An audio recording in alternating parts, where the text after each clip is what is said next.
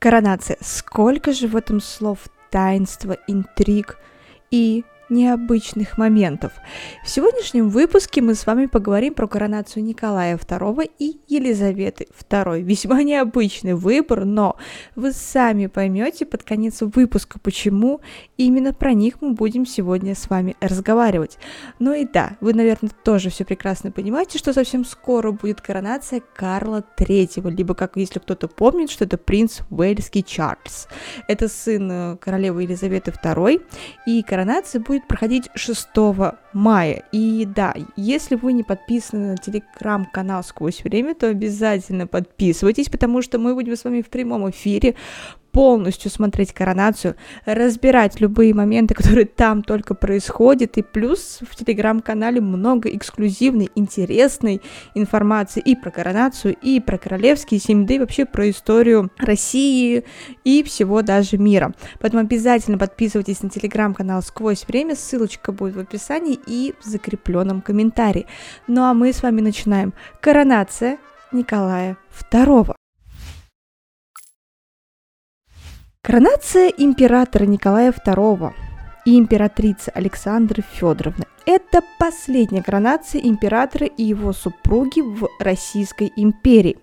Состоялась она во вторник 14 мая 1896 года в Успенском соборе Московского Кремля.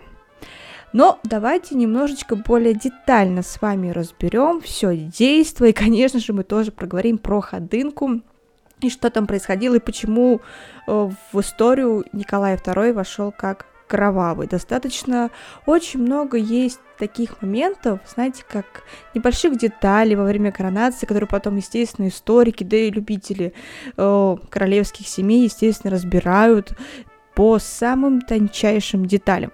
Итак, касаемо священного коронования – Священное действие, оно началось в 10 часов утра на специальном возвышенном помосте. Он был установлен посреди собора. И непосредственно перед началом коронования император, он восел на трон э, Михаила Федоровича. Императрица Мария Федоровна на трон царя Алексея Михайловича Тишайшего, а императрица Александра Федоровна на трон великого князя Иоанна III все священное действие коронования совершал э, первенствующий член Святейшего правительствующего синода митрополит Санкт-Петербурга Палладий. То есть, объясню, присутствие синода на время коронации было перенесено в Москву. И напомню еще раз, что столица все-таки у нас э, тогда еще был Санкт-Петербург, но вся коронация происходила именно в Москве. Затем последовала литургия, в совершении которой означенному митрополиту ну, сослужили митрополит Киевский Иоаннийский Руднев и Московский Сергий. В конце литургии было совершено помазание императора и императрицы святым миром и затем причащение святых тайн. Э, государь приобщался в алтаре у трапезы по царскому чину, ну, отдельно там тело и крови. И в служении литургии, среди прочих, принимал участие праведный Иоанн Кронштадтский. Поэтому достаточно все по классике, если мы берем момент коронации. После священнодействия в тот же день в Грановитой палате Кремля состоялась царская трапеза, на которой присутствовали приглашенные лица из числа российских подданных. Иностранным же представителям по традиции было ну, предложено угощение в других местах дворца. 15 а, мая в 10.30 утра состоялся высочайший прием чрезвычайных послов и посланников, прибывших после 10 мая. А, с 11.30 утра до 3 часов пополудни император и императрица в Андреевском тронном зале принимали поздравления от депутаций со всей России. Но давайте все-таки чуть-чуть еще больше отдалимся и с вами э, поговорим про подготовку и вот эти все сопутствующие мероприятия, которые были перед самим процессом коронации. А, так что мы с вами додвинемся очень далеко. Мы додвинемся на 1 января 1896 года. Был издан высочайший манифест о предстоящем священном короновании их императорских величеств, согласно которому церемония коронации должна была состояться в мае – к этому времени, получается, именным высочайшим указом правительствующему Сенату в Москве Москву были призваны сословные и другие представители Российской империи. Обязанности по приготовлению коронации именным высочайшим указом были возложены на Министерство императорского двора, на базе которого, кстати, были организованы коронационная комиссия, коронационная канцелярия, и, кстати, такое отступление, такие же комиссии канцелярии также были при коронации Елизаветы II, и такие же комиссии канцелярии есть при коронации, например, Карла III, так что все, как, как говорится, не изменяется. Все дни, смотрите, 6 э, по 26 мая 1896 года были объявлены коронационным периодом, то есть гулянье. И 25 мая праздновался день рождения императрицы Александры Федоровны. 26 мая был издан высочайший манифест, изъявлявший признательность монархам, жителям Москвы. Все лица, которые участвовали 9 мая 1896 года в церемонии торжественного въезда императорской четы в Москву, предполагалось прибыть в Москву не позднее 5 мая того же года. В соответствии с высочайше утвержденным церемониалом торжественный въезд совершался от Петровского дворца по Петербургскому шоссе и по, далее по Тверской, Ямской и Тверской улицам. Все распоряжения по приготовлению к торжествам были возложены на министра императорского двора графа Воронцова-Дашкова. В звании верховного маршала был облечен граф Палин, в звании верховного церемонимейстера князь Долгоруков. Обязанности Герольда исполнял чиновник Сената Прибыльский. Был сформирован также специальный коронационный отряд, в числе 82 было батальона, 36 эскадров, 9 сотен и 28 батарей под главным начальством великого князя Владимира Александровича, при котором был образован особый штаб с правами главного штаба во главе с генерал-лейтенантом Бобриковым. А, Владимир Александрович прибыл в Москву и вступил в командование 3 мая 1896 года. А, в апреле 1896 года из Петербурга в Москву было привезено столовые утвари, чтобы вы понимали, более 8 тысяч пудов. Причем, смотрите, только одних золотых и серебряных сервисов до полторы тысячи пудов. В Кремле была установлена специальная телеграфная станция на 150 проводов для соединения со всеми домами, которые там находились, где жили все вот эти посольства представители. На Воробьевых горах, на том самом месте, где находится Воробьевский дворец, а позднее в 1817 году началось строительство храма Христа Спасителя по проекту Витберга для любования. Вот этой венценосной пары красотами первопрестольной был возведен особый такой царский павильон. 6 э, мая это день рождения Николая II. Вот смотрите, какие все знаки просто свыше. 6 мая, такая дата, вот такая небольшая отсылочка. Опять же, повторюсь, коронации Карла, которая будет 6 мая. Главное, чтобы не было никакой участи, как у Николая II, конечно, не, не надо. Император и императрица прибыли на Смоленский вокзал Москвы, и они были встречены членами императорской семьи, сановниками, чиновниками империи и толпами народа. А, генерал-губернатор Москвы, родной дядя императора, великий князь Сергей Александрович, он был женат на родной сестре императрицы Елизавете Федоровне. Он прибыл вместе с Читой, так как он встретил императора и императрицу на станции Клин. С вокзала императорская чита проследовала в закрытой карете в Петровский дворец масштабом пышностью приготовления значительно превосходили вообще даже прежние коронации. То есть бабахнули так, бабахнули прям. Гуляет так вся Москва. 7 мая императорская чита э, в Петровском дворце принимала в торжественной аудиенции его светлость эмира Бухарского, вот сейчас только вслушайтесь, Саид Абдул Ахад хана с сыном-наследником, а также его высокостепенство хана Хивинского Саид Мага... Рахид Багадур хана, вот. И да, кстати, все фотографии присутствующих гостей вы тоже можете видеть. 8 а, мая на Смоленский вокзал прибыла вдостущая императрица Мария Федоровна, на которую, которую встречала императорская чита при огромном стечении народа. Вечером того же дня а, перед Петровским дворцом была устроена в высочайшем присутствии при огромном устроена высочайшем, при высочайшем присутствии серенада, исполнял ее 1200 человек. Вот всего лишь так, такая цифра, среди которых были хоры Императорской русской оперы, ученики консерватории, члены русского хорового общества и другие-другие. 9 мая состоялся торжественный въезд. То есть, смотрите, первым ехал полицмейстер Ефимович со взводом жандармов. Следом императорский конвой. Далее вереница карет с сановниками, за которыми следовали кавалергарды. Потом э, императорский личный конвой, сотни лейб казачества его величества полка, по шести в ряд и так далее. Э, в день коронации, смотрите, не забываем же мы, конечно, про Санкт-Петербург. Э, в Петербурге во всех храмах были отслужены литургия, э, благоденственные молебны, и столичные храмы, они просто не могли вместить вообще всех богомольцев, ввиду того, что были отслужены молебны также на площадях, то есть у ряда соборов, у некоторых церквей, а также вообще в конно-гвардейском манеже.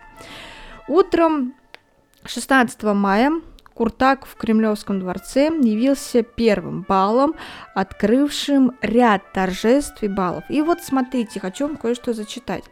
Э, в своем дневнике Николай II, кстати, у него есть дневники, вы можете их почитать, там очень много интересной информации. Я даже, кстати, использовала дневники Николая II, когда писала диплом по русско-японской войне. Он написал, вот что происходило именно в те дни. Смотрите. 13 мая, понедельник. Проснулись чудесной погодой. К сожалению, погулять не успел из-за докладов Лобанова и Горемыкина. Пошли к обедне в 11 часов. Завтракали с мама и с дядей Фредди. Гуляли с ними. Сожалели очень покинуть Александрию именно в ту минуту, когда погода стала летнюю и зелень начала быстро развиваться. А, в три одна вторая уехали в Москву и поселились в Кремле, в наших прежних комнатах. Пришлось принять целую армию свит наехавших принцев. В семь часов пошли со всем семейством ко все всеночный к Спасу за золотую решетку. Обедали в восемь, э, одна вторая у мама, и ушли пораньше к себе. Исповедались в спальне, да поможет нам милосердный Господь Бог, да подкрепит Он нас завтра, и да благословит на мирно-трудовую жизнь. 14 мая, вторник. Великий, торжественный, но тяжкий в нравственном смысле для Алекс, мама и меня день. С 8 часов утра были на ногах, а наше шествие тронулось только в одну-вторую десятого часа. Погода стояла, к счастью, дивная. Красное крыльцо представляло сияющий вид. Все это происходило в Успенском соборе, хотя и кажется настоящим сном, но не забывается во всю ее жизнь. Вернулись к себе в половину второго. В три часа вторично пошли тем же шествием в грановитую палату к трапезе. В четыре часа все окончилось вполне благополучно. Душою, преисполненную благодарственностью к Богу, я вполне потом отдохнул. Обедали у мама, который, к счастью, отлично выдержал все эти длинные испытания. В 9 часов пошли на верхний балкон, откуда Алекс зажгла электрическую иллюминацию на Иване Великом. И затем последовательно осветились башни и стены Кремля. А также противоположная набережная из Москоречья. Легли спать рано. Смотрите, 26 мая была утверждена памятная серебряная медаль в память коронации императора Николая II. Ну, все вроде бы очень красиво, помпезно, церемониально, но м- коронация Николая II не запомнилась, не вошла бы так в историю нашей страны, если бы не то событие, это давка на Ходынкинском поле, то есть когда происходили народные гуляния. Именно этот момент э, стал таким знаком, что не все так будет гладко правлении Николая II, что стоит ждать чего-то ужасного, потому что его, скажем так, правление начинается с убийства, а точнее со смерти людей и его подданных. И это ужасно. И этот знак, к сожалению, потом оправдался. Давайте с вами перенесемся, давайте народные гуляния, почему так произошло, что там было и самое главное, за что так сильно обвиняли Николая II, и на него многие ополчились. Ходынка, либо ходынковская катастрофа, как она именуется, это массовая давка. Она произошла ранним утром 18 мая 1896 года на Ходынковском поле. Это Объясню, это северо-западная часть Москвы, то есть начало современного Ленинградского проспекта. На окраине Москвы в дни торжеств по случаю коронации, которая была, как раз повторюсь, 14 мая, э, императора Николая II, в которой по официальным данным, ребят, вот просто прислушиваясь, погибло 1389 человек и было покалечено более 900. Но по неофициальным данным в этот день погибло 4000 человек. Ходынкинское поле было достаточно большим, но около одного там, километра квадратного. Однако рядом с полем, смотрите, проходили, проходил овраг, а на самом поле было много э, промоин и ям после добычи песка и глины, и по свидетельству Гелеровского, ямы остались от металлических павильонов, которые незадолго перед тем были выкопаны и перевезены на торгово-промышленную всероссийскую ярмарку в Нижний Новгород. По периметру поля были построены временные театры, эстрады, балаганы, лавки, ну и в том числе 20 деревянных бараков для бесплатной раздачи. 30 тысяч ведер пива, 10 тысяч ведер меда и 150 ларьков для раздачи бесплатных сувениров, то есть царских гостинцев, и 400 тысяч подарочных кульков, в которых были, смотрите, памятная коронационная эмалированная кружка с вензелем их величества, высота 102 миллиметра. А, фунтовая сайка из крупичатной муки, изготовленная поставщиком двора его императорского величества, булочником Филипповым. Полфунта колбасы, ну, это 200 грамм. А, вяземский пряник с гербом а, в одну треть фунта, мешочек с трех четвертью фунта сластей, то есть 6 золотников карамели, 12 золотников грецких орехов, 12 золотников простых орехов, орехов 6 золотников кедровых орехов и 18 золотников александровских рожков, 6 золотников винных ягод, 3 золотника изюма и 9 золотников чернослива. Далее. Бумажный мешок для сласти с изображением Николая II Александры Федоровны.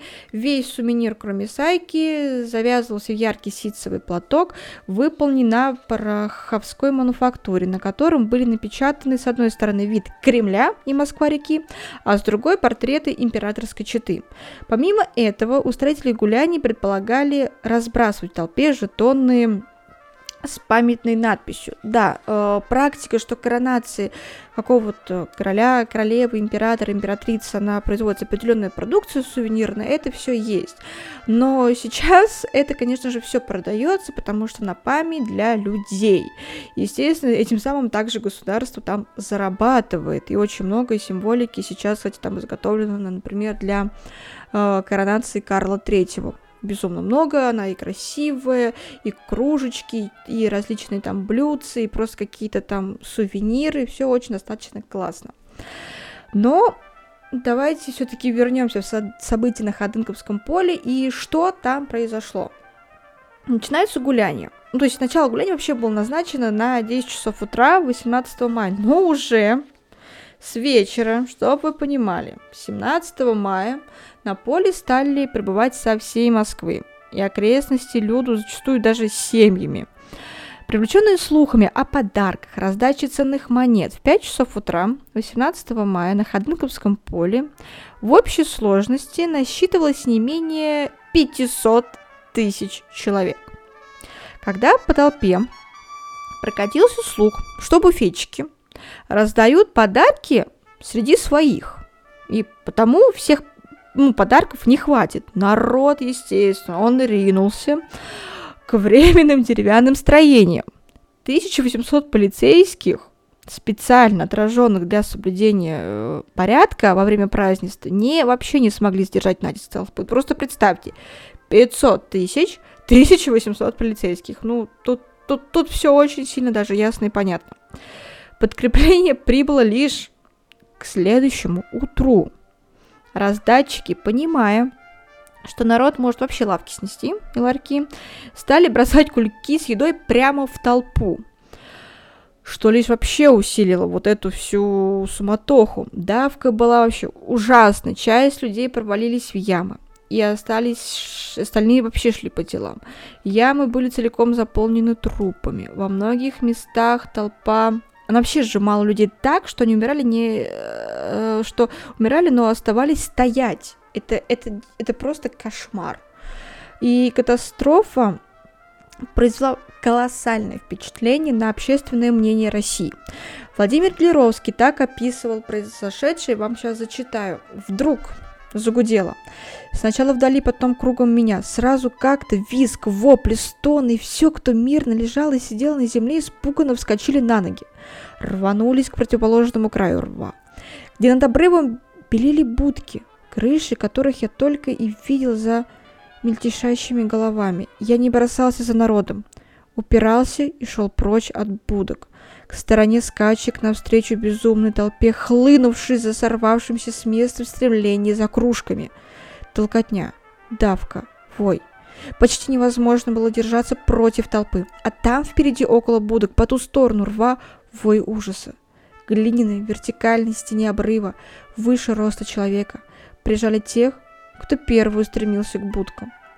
Прижали, а толпа сзади все плотнее и плотнее набивала ров, который образовал сплошную стрессованную массу воюю... воющих людей.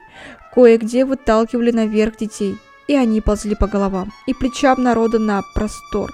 Остальные были неподвижны, колыхались все вместе, отдельных движений нет.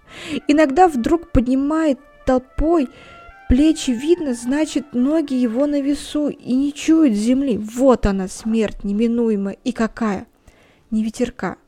Над нами стоял полог зловоний испарений. Дышать нечем.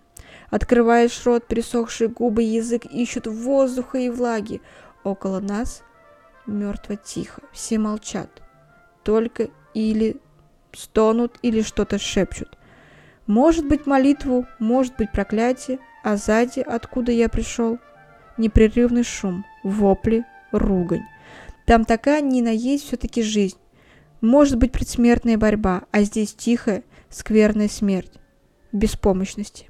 Я старался повернуть назад. Туда, где шум, но не мог, скованный толпой. Наконец повернулся. За мной возвышалось плотно той же самой дороги. Полотно. На нем кипела жизнь. Снизу лезли на насыпь, стаскивали стоящих на ней. Те падали на головы спаянных ниже. Кусались, грызлись. Сверху снова падали, снова лезли, чтобы упасть. Третий, четвертый слой и на голову стоящих. Это было именно то самое место, где я сидел с извозчиком Тихоном. И откуда ушел только потому, что вспомнил табакерку. Рассвело. Синие потные лица, глаза умирающих, открытые рты ловят воздух, вдали кул, а около нас ни звука. Стоящий возле меня через одного высокий, благообразный старик уже давно не дышал. Он задохся молча, умер без звука. И похолодевший труп его колыхался с нами. Рядом со мной кого-то рвало, он не мог даже опустошить головы. Впереди что-то страшно загомонило, что-то затрещало. И я увидел только крыши будок, и вдруг одна куда-то исчезла, с другой запрыгали белые доски навеса. Страшный рев вдали. «Дают! Давай! Дают!» И опять повторяется «Ой, убили! Ой, смерть! Пришла!» И ругань, неистовая ругань. Где-то почти рядом со мной глухо чмокнул револьверный выстрел. Сейчас же другой, и не звука, а нас все давили. Я окончательно терял сознание и не изнемогал от жажды. Вдруг ветерок, слабый утренний ветерок, смахнул туман и открыл синее небо. Я сразу ожил, почувствовал свою силу. Но что я мог сделать? Впаянный в толпу мертвых и полуживых. Сзади себя я услышал ржание лошадей, ругань. Толпа двигалась и сжимала еще больше. А сзади чувствовалась жизнь, по крайней мере ругань и крики. Я напрягал силы, пробирался назад, толпа редела, меня ругали и толкали. О случившемся доложили великому князю Сергею Александровичу, императору Николаю II, конечно же. Место катастрофы было убрано, очищено от всех следов э, разыгравшейся драмы, и программа празднования продолжалась. На Ходынковском поле оркестр под управлением известного дирижера Сафонова играл концерт. Э, к 14 часам император Николай II, встреченный громовым «Ура!» и пением народного гимна, по утверждению Александра Михайловича, особо горячо против э, продолжения торжества выступил его брат Николай Михайлович. Он объяснил весь ужас создавшегося положения. Он вызвал образы французских королей, которые танцевали в Версальском парке, не обращая внимания на приближавшуюся бурю. «Помни, Ники!» – закончил он, глядя Николаю второму прямо в глаза. «Кровь этих пяти тысяч мужчин, женщин, детей останется неизгладимым пятном на твоем царствовании. Не дай повода твоим врагам говорить, что молодой царь пляшет, когда его погибших верноподданных везут в мертвецкую. Празднества по случаю коронации продолжались вечером э, в Кремлевском дворце, а затем балом по приему у французского посла. Многие ожидали, что если бал не будет отменен, то по крайней мере состоится без государя. По словам Сергея Александровича, хотя Николаю II вообще не советовали не приезжать на бал, царь высказался, что Ходынская катастрофа – это величайшее несчастье, однако не должно омрачать праздника коронации. По другой версии, окружение уговорило царя посетить бал французского посольства из внешнеполитических соображений. Вот смотрите – Французский посол умолял ввиду страшных расходов согласиться хотя бы просто на раут. Государи не без большого труда умоляли появиться с императрицей хотя бы ненадолго на рауте. На государе, что называется, лица не было. Он весь осунулся, был бледен как полотно. В молчании они прошли по залам, кланяясь собравшимся, затем прошли в гостиную маркизы Монтебло и очень скоро отбыли во дворец. Французы были в отчаянии, но, кажется, не понимали, что требовать большего было невозможно. Итак, Николай II э, открыл бал с графиней Монтебелло, ты женой посланника, а Александра Федоровна танцевала с графом. И вот смотрите, э, запись в дневнике Николая II, что же он там в ней сказал. До сих пор все шло, слава богу, как по маслу. А сегодня случился великий грех. Толпа, ночевавшая на Ходынковском поле в ожидании начала раздачи обеда и кружки, Наперла на простой, и тут произошла страшная давка. Причем уж ужасно прибавить потоптано около 1300 человек. Я об этом узнал в 10 часов перед докладом Вановского.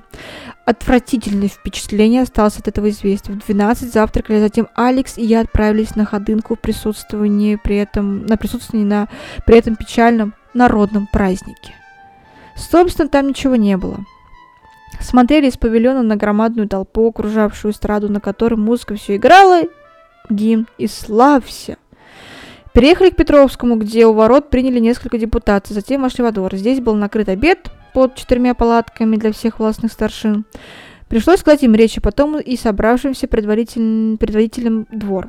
Обойдя столы, уехали в Кремль. Обедали мама в 8 часов утра, поехали на Бланк Монтебло, и было очень красиво устроено, но жара стояла невыносимая. После ужина уехали в 2 часа. Тот факт, что после коронационных торжеств продолжались после столь же страшной катастрофы, вызвало серьезное возмущение в обществе.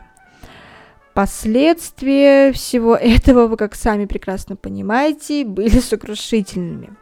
Большинство трупов, кроме опознанных сразу на месте и выданных для погребения э, в свои приходы, было собрано на Ванга... Ваганкинском кладбище, где проходило их опознание и погребение. По официальным данным, на Ходынковском поле и вскоре после инцидента погибло 1389 человек, как я вам уже говорила. Еще несколько сот получили увечья, по неофициальным, опять повторюсь, это было 4000. Императорская семья пожертвовала в пользу пострадавших 80 тысяч рублей, разослала тысячу бутылок э, Мадеры для пострадавших по больницам. 19 мая императорская чита вместе с генерал-губернатором великим князем Сергеем Александровичем посетила Старую Екатеринбургскую больницу, где были помещены раненые на Ходынковском поле. 20 мая посетили Мариинскую больницу, и Гелеровский так описал изучение трупов – Ров, этот ужасный ров, эти страшные волчьи ямы полны трупами. Здесь главное место гибели. Многие людей задохлись еще стоя в толпе, упали уже мертвыми под ноги бежавшим сзади. Другие погибли еще с признанием, признаками жизни под ногами сотен людей. Погибли, раздавлены были также, которых там душили в драке, около будочек. Из-за узелков и кружек лежали передо мной женщины с вырванными косами. Многие сотни. А сколько еще было таких, кто не в силах был идти и умер по пути домой? Ведь после трупы находили на полях, в лесах, около дорог, за 25 верст от Москвы. А сколько в больницах умерло и дома? Погиб и мой извозчик Тихон. Как я узнал после? Я сполз вниз по песчаному обрыву и пошел между трупами. Во враге они еще лежали, пока убирали только с краев. Народ во враг не пускали. Около того места, где я стоял ночью, была толпа казаков, полиции, народа. Я подошел. Оказывается, здесь находились довольно глубокий колодец со времен выставки, забитый досками, засыпанный землей. Ночью от тяжести народа доски провалились, колодец набился доверху, рухнувшими туда людьми из сплошной толпы. И когда наполнился телами, на нем уже стояли люди. Стояли и умирали. Все было вынуто из колодца. 27 трупов. Между ними оказался один живой, которому только что перед моим приходом увели в балаган, где уже гремела музыка. Праздник над трупами начался. В дальних будках еще раздавались подарки. Программа выполнялась на эстраде, пели хоры, песенники, гремели оркестру. Колодцы я услышал неудержимый смех. Вонутые трупы лежали передо мной. Два в извозчичьих халатах и одна хорошо одетая женщина с изуродованным лицом была на самом верху. Лицо было ногами измято. Сначала из колодца достали четверых. Пятый был худощавый человек. Это оказался портной с Грачевки. Ужасное описание трагедии, которая так и останется в истории нашей страны. И газеты «Московские ведомости» и «Московский листок» ничего не писали о катастрофе. Тираж газеты «Русские ведомости» со статьей Гелеровского полиция пыталась вообще арестовать. То есть как будто все этого нет, не надо никаких таких нам подробностей. Э, наказаны были московский обер-полицмейстер Власовский и его помощник. Оба были сняты с занимаемых должностей, и Власовский был снят с э, обеспечением пожизненной пенсии в 15 тысяч рублей в год. В 1896 году Э, на Вайганьковском кладбище на Братской могиле был установлен памятником жертвам давки на Ходынковском поле по проекту архитектора Ивана Шица с выбитой на нем даты трагедии 18 мая 1896 года. Сюжет о Ходынковской катастрофе, которые были посвящены и опубликованы до 1917 года воспоминаниями очевидцев был использован Горьким при написании романа «Жизнь Клима Самгина». Упоминается также и в иных литературных художественных произведениях. К примеру, Константин Бальмонто в 1906 году написал стихотворение, которое так и называется «Наш царь», в котором присутствовали такие слова.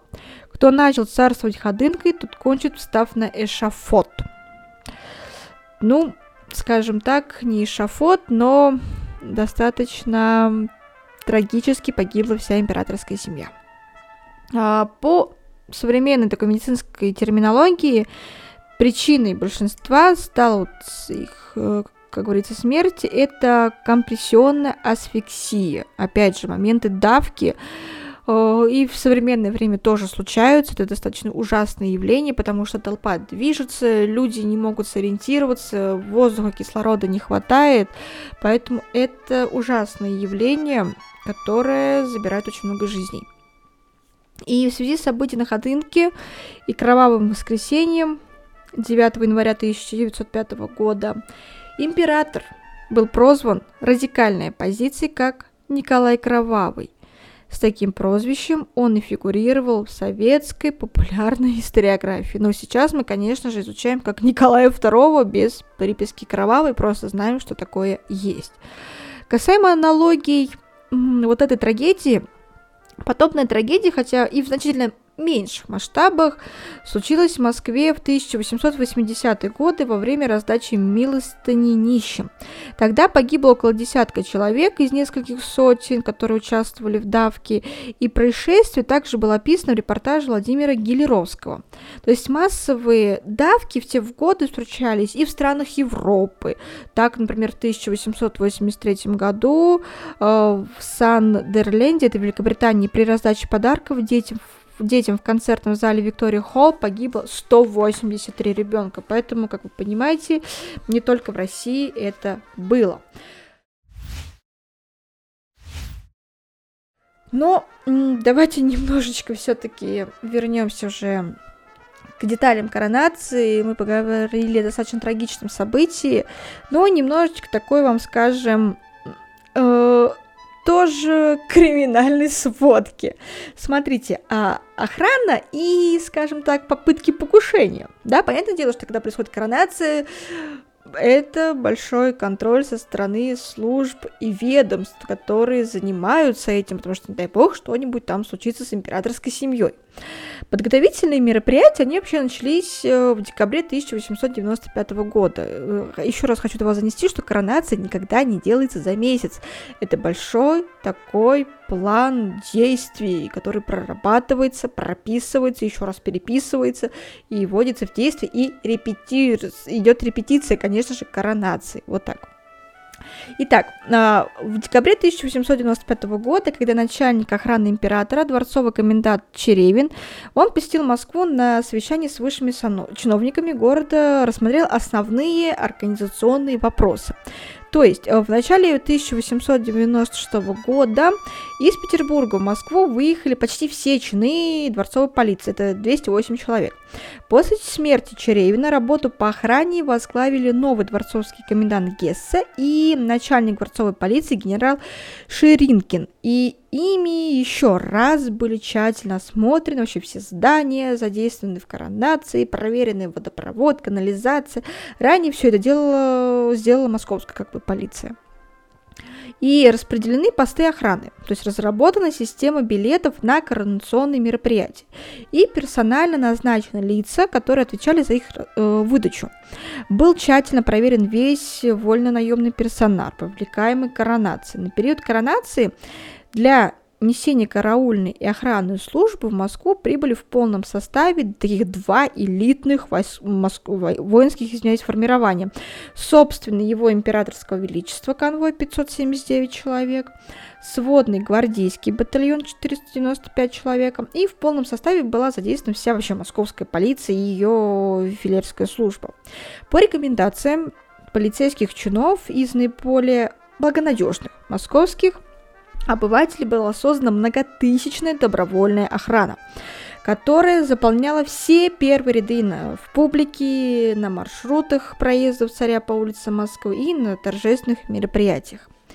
Во время коронационных торжеств не состоялось э, террористических каких-то актов, хотя о подготовке как минимум одного из них стало известно студент Иван Распутин, такой небольшой вам отголосок Распутина, да? Но это не тот. А, создал кружок из 35 студентов, который планировал закидать торжественную процессию бомбами личного из каких-то там колоколен, либо из окон. Заговорщики там оборудовали специальную лабораторию по кустарному изготовлению динамина. Изготовили там несколько этих бомб. И в апреле 1895 года в окрестностях Москвы они испытали их. В раскрытии кружка Распутина большую роль сыграл агент охранного отделения Зинаида Гернгросс. 4 мая 1895 года московскими охранниками отделения были арестованы все 35 членов вот этой вот группировочки. И позднее они были осуждены к разным срокам каторги и тюрьмы. Вот так.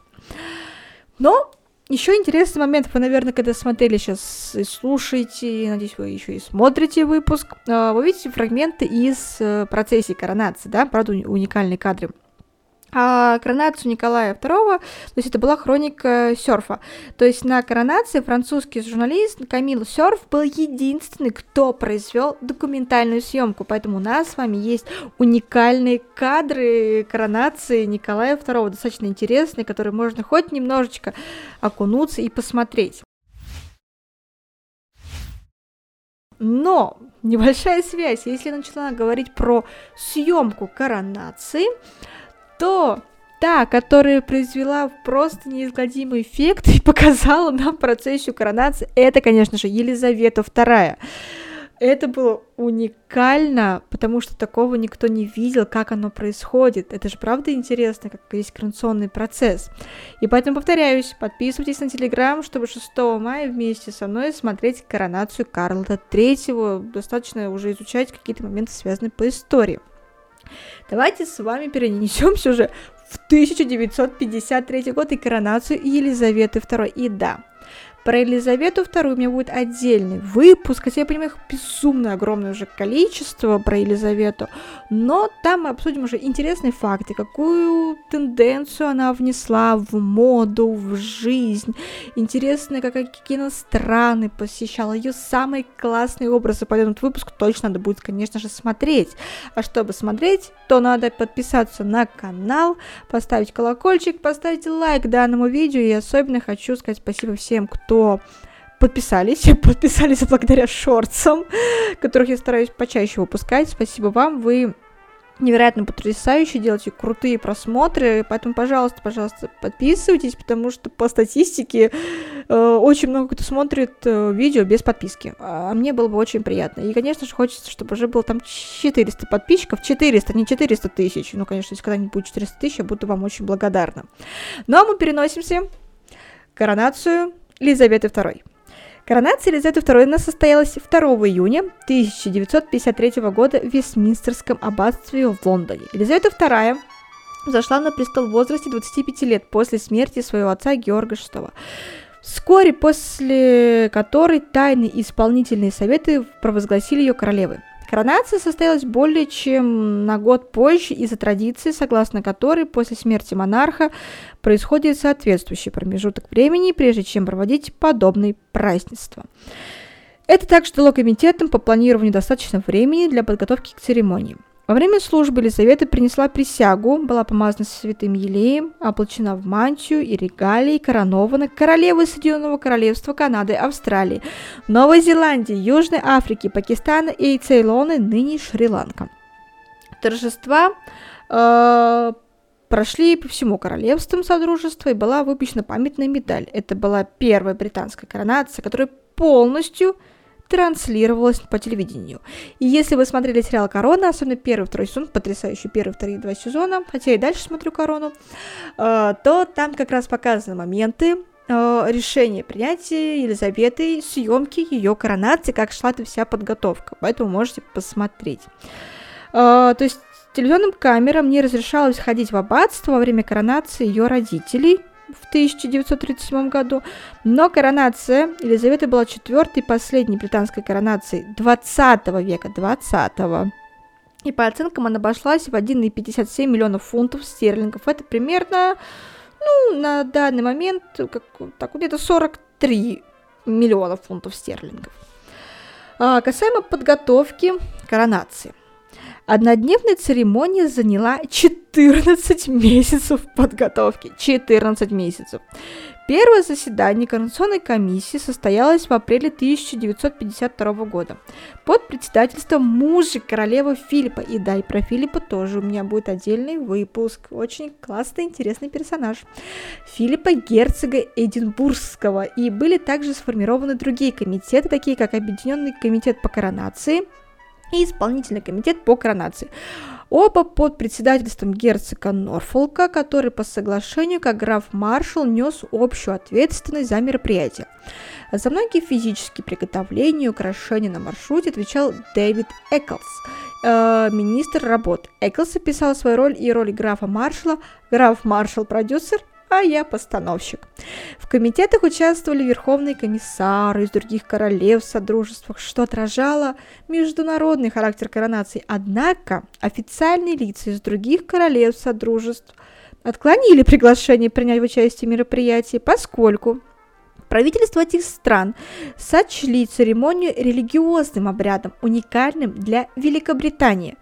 Как э, сказал тогда премьер-министр Канады Луи Сен-Лоран, на мой взгляд, коронация – это официальное возведение на престол суверена в качестве суверена Великобритании.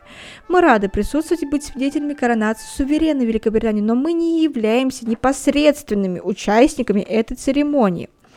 А, в июне 1952 года комиссия по коронации объявила, что коронация состоится 2 мая 1953 года.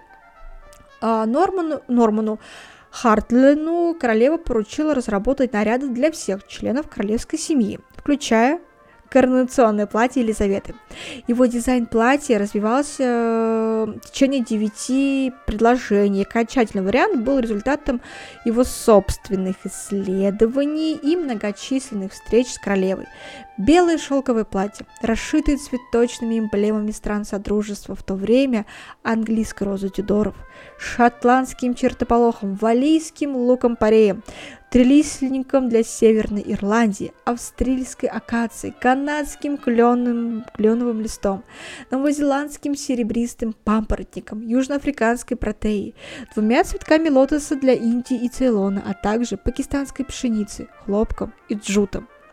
Елизавета репетировала по этому случаю со своими фрейлинами, и вместо бархатного шлейфа была использована просто простыня, а вместо кареты стояли стулья. А, также она носила императорскую государственную корону, а, занимаясь своими повседневными делами за письменным столом, во время чаепития, во время чтения газет, чтобы привыкнуть к ее ощущению и весу.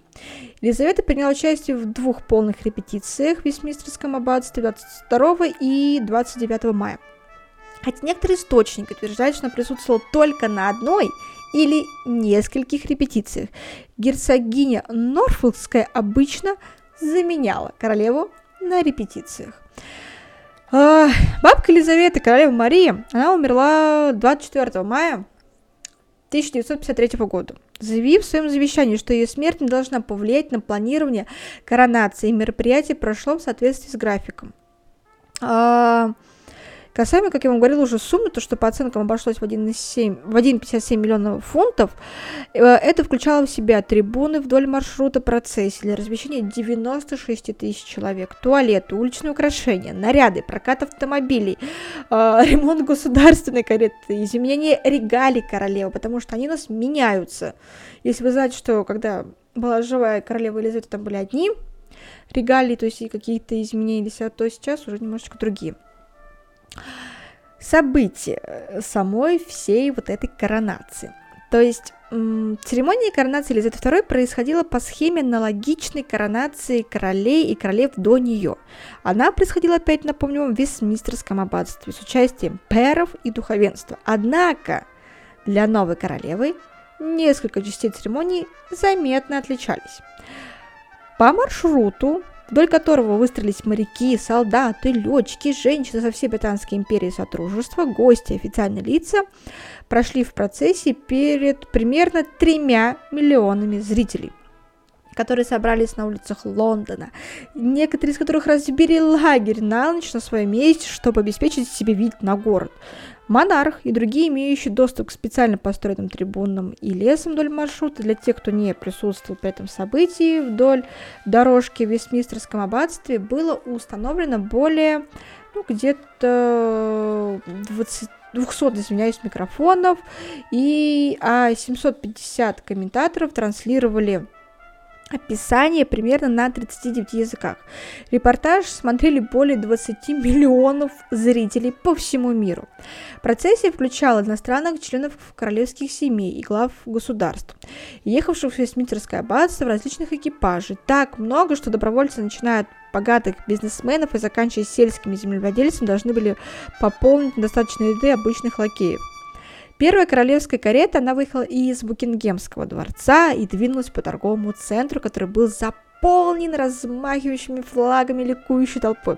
За ними следовала ирландская государственная карета с королевой Елизаветой, королевой матерью, которая носила корону с бриллиантами Кохинура. И, кстати, касаемо Кохинура, это из этой короны точнее, камня был небольшой скандал касаемо уже новой королевы Камилы, но там вроде бы все уладили, но это мы с вами будем, вам буду рассказывать уже про коронацию Карла, отдельный выпуск. А, королева Елизавета II, она проехала по Лондону от Букингемского дворца через Трафальгарскую площадь и направилась к аббатству в карете Gold State. А, к плечам платья была прикреплена парадная мантия из шелка 6 ярдов, ну 5,5 метров, в длину подбитая канадским горностаем. Потребовалась помощь фрейлины королевы. Итак, леди Джейн Вейн Темсерт Стюарт, леди Энн Коук, леди Мойры Гамильтон, леди Мэри Бейли Гамильтон, леди Джейн Хитков Драмонт Уолби, леди Розмари Спенсер Черчилль, да, такие две фамилии вам, Спенсер и Черчилль герцогини Деванширской, чтобы нести за ней шлейф мантии.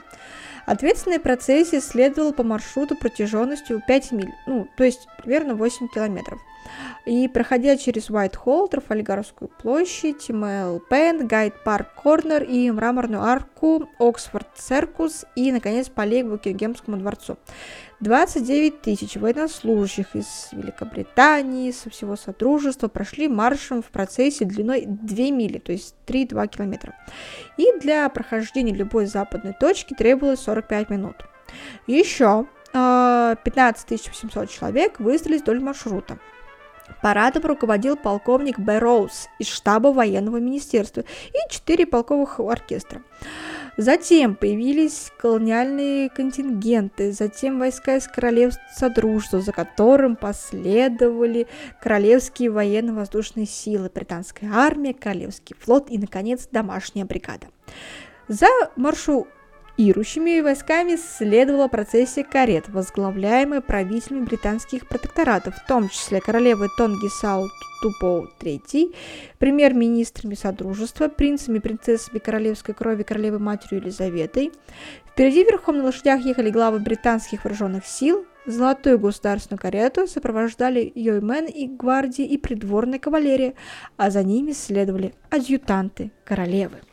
Ну, давайте немножечко отвлечемся от этой процессии, как она шла, и чуть-чуть про гостей вам скажу. А, после того, как Вестминстерское аббатство было закрыто с момента восшествия королевы на престол для подготовки коронации, оно было открыто в 6 утра в день коронации для примерно 8 тысяч человек, приглашенных со всего Содружества наций. И да, на коронации Карла будет значительно меньше людей, чем, ну, приглашенных, чем на коронации Елизаветы II. Она будет короче по времени. По, как говорится, тайминг будет намного меньше.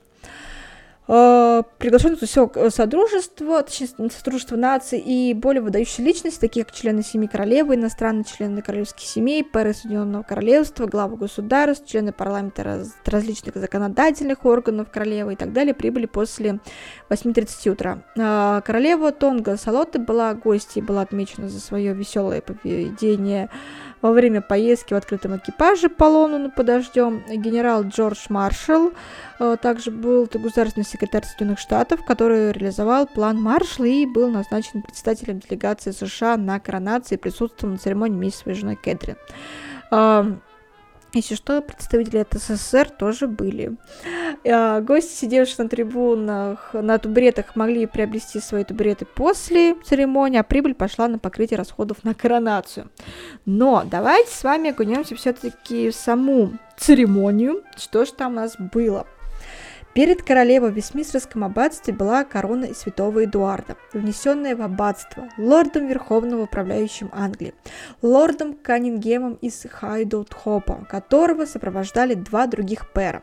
В то время как архиепископы и помощники епископов Дарем, Бат и Уэльс английской церкви в своих облачениях и митры ждали у больших западных дверей прибытия королевы Елизаветы. Когда она прибыла примерно в 11 часов утра, она обнаружила, что из-за трения между ее одеждой и ковром ей трудно двигаться вперед. И она сказала епископу Кентерперийскому Джессифу Фишеру «Помоги мне начать».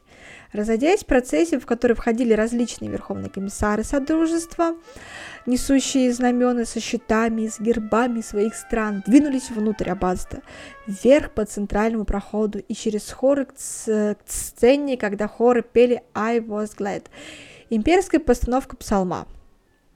После того, как она встала перед креслом Эдуарда, Елизавета повернулась, следуя за Фишером, вместе с лордом Верховным канцлером Великобритании, то есть его звали лорд Саймонс, лордом Великим камергером Англии лорд Чамли, лордом Верховным констеблем Англии лорд Алан Бург и лордом-маршалом Соединенного Королевства лорд герцог Норфолк.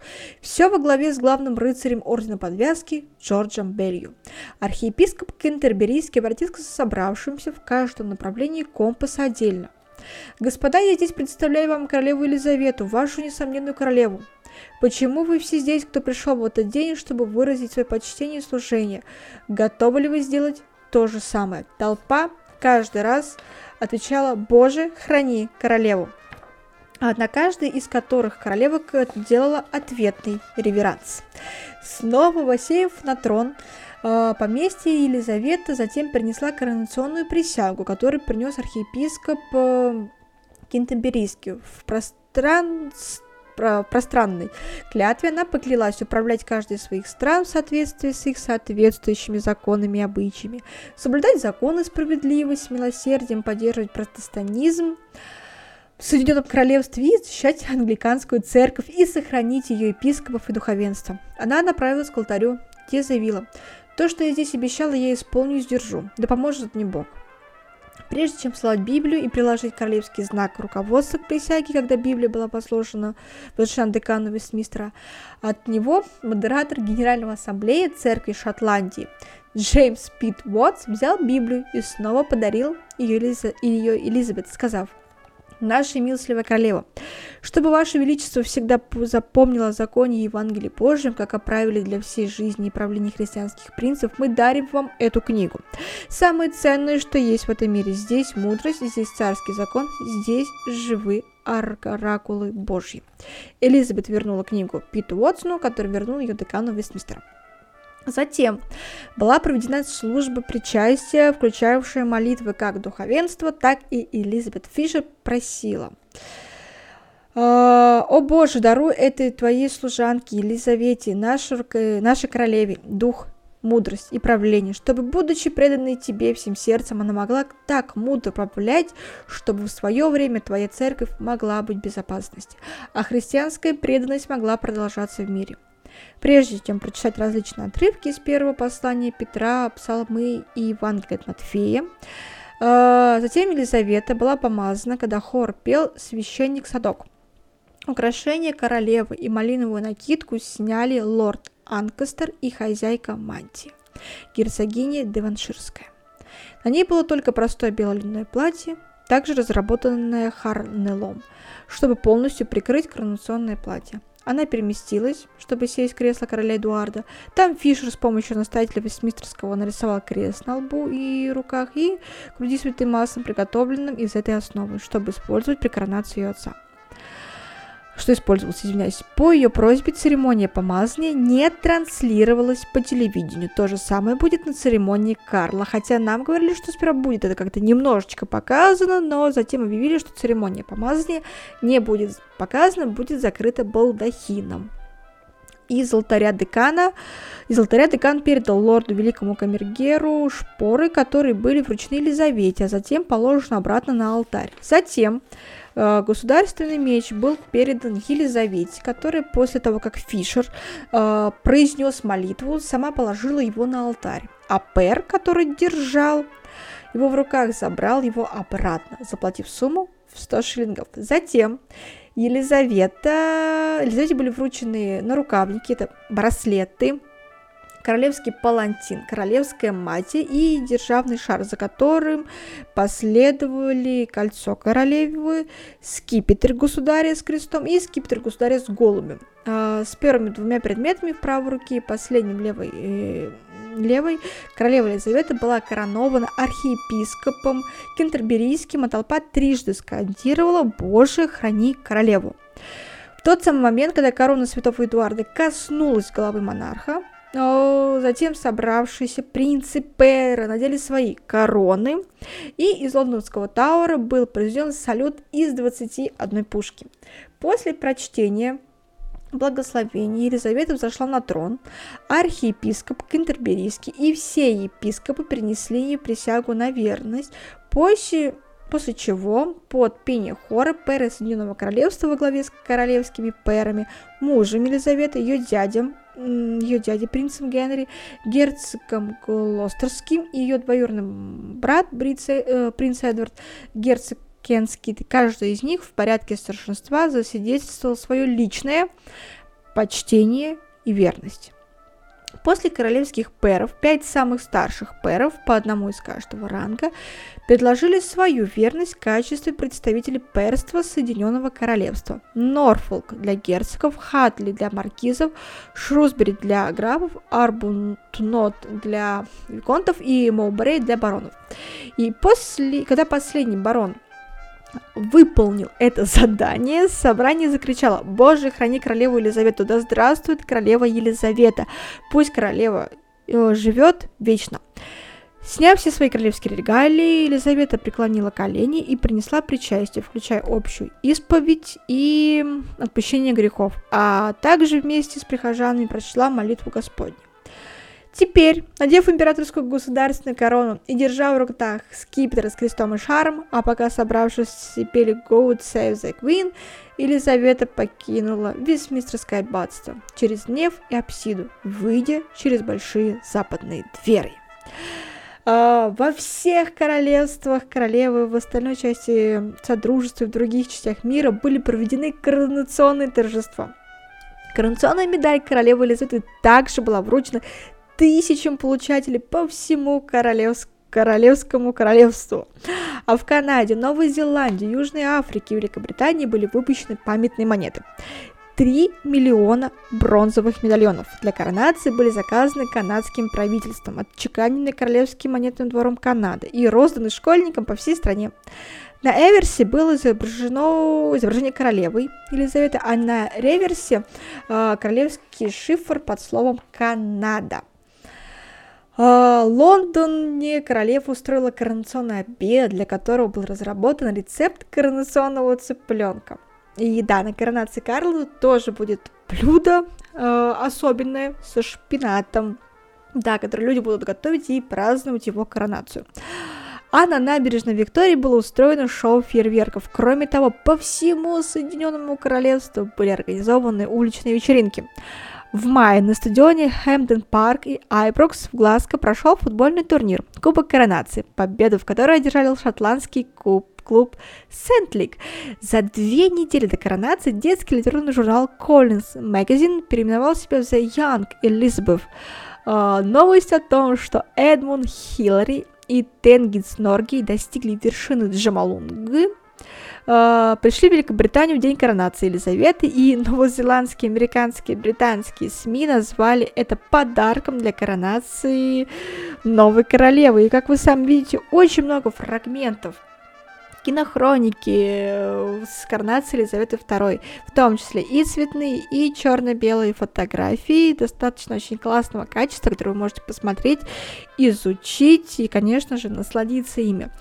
Ну а наш выпуск подходит к концу. Э, спасибо, что дослушали целый час и посмотрели. А, обязательно, еще раз повторюсь, подписывайтесь на канал и подписывайтесь на Телеграм. Я очень буду вам рада, потому что нас ждет большая коронация Карла, где все будем обсуждать, и с вами там потом различные фрагменты также публикую. И про коронацию Карла у меня будет отдельный выпуск. Может быть, не прям сразу после коронации, посмотрим, но буду его прям готовить тщательно, со всеми историческими фактами, моментами. Ну и надеюсь, хотя не надеюсь, но может быть какие-то там курьезы, либо еще что-то случится. Ну, в общем, посмотрим, наряды разберем и все выпуски послушаем и посмотрим. С вами было «Сквозь время».